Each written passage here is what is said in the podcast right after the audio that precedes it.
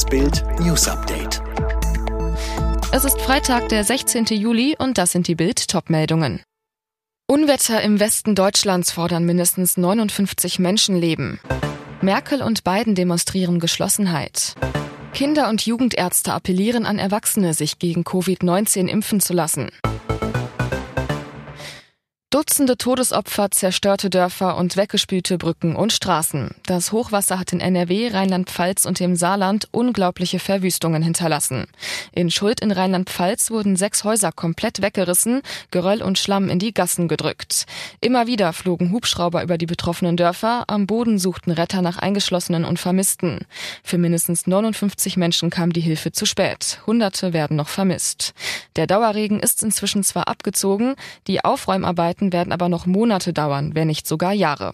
Ein ausführliches Protokoll zur Todesflut finden Sie auf Bild.de. Es ist die letzte offizielle USA-Reise von Bundeskanzlerin Merkel, bevor sie nach der Bundestagswahl aus dem Amt scheidet. In Washington traf Merkel zunächst Vizepräsidentin Kamala Harris. Am Abend dann stand ein Treffen mit US-Präsident Joe Biden an. Der würdigte Merkels Kanzlerschaft, sie habe einen historischen Charakter und bahnbrechende Verdienste für Deutschland und die Welt geleistet. Die Kanzlerin sei immer für das Richtige eingetreten und habe die Würde des Menschen verteidigt. Er persönlich werde sie bei den Gipfeltreffen vermissen, so Biden weiter.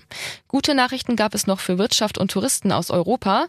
Biden sagte zu, das wegen Corona verhängte Einreiseverbot für Europäer zügig überprüfen zu lassen. Die Kinder- und Jugendärzte in Deutschland appellieren an Erwachsene, sich gegen Covid-19 impfen zu lassen. Weil es für Kinder keinen Impfstoff gibt, seien sie auf das Verantwortungsbewusstsein der Erwachsenen angewiesen. Auf den Balearen gibt es so viele Corona-Neuinfektionen wie noch nie an einem Tag seit Ausbruch der Pandemie. Binnen 24 Stunden wurden 795 Ansteckungen erfasst. Die 7-Tage-Inzidenz ist dort damit auf 265 gestiegen. Der Streit zwischen CDU und CSU über Steuersenkungen ist ausgeräumt. Das hat der Chef der CSU im Bundestag Dobrindt erklärt. Man habe sich darauf verständigt, dass Steuerentlastungen gerade für Familien, Alleinstehende und Unternehmen kommen müssten. Beim Zeitpunkt bleibt man aber vage. In wenigen Tagen will Amazon-Gründer Jeff Bezos ins All fliegen und mit ihm sowohl der jüngste als auch der älteste Mensch, der jeweils so eine Reise macht. Bezos wird begleitet von einem 18-Jährigen und einer 82-Jährigen.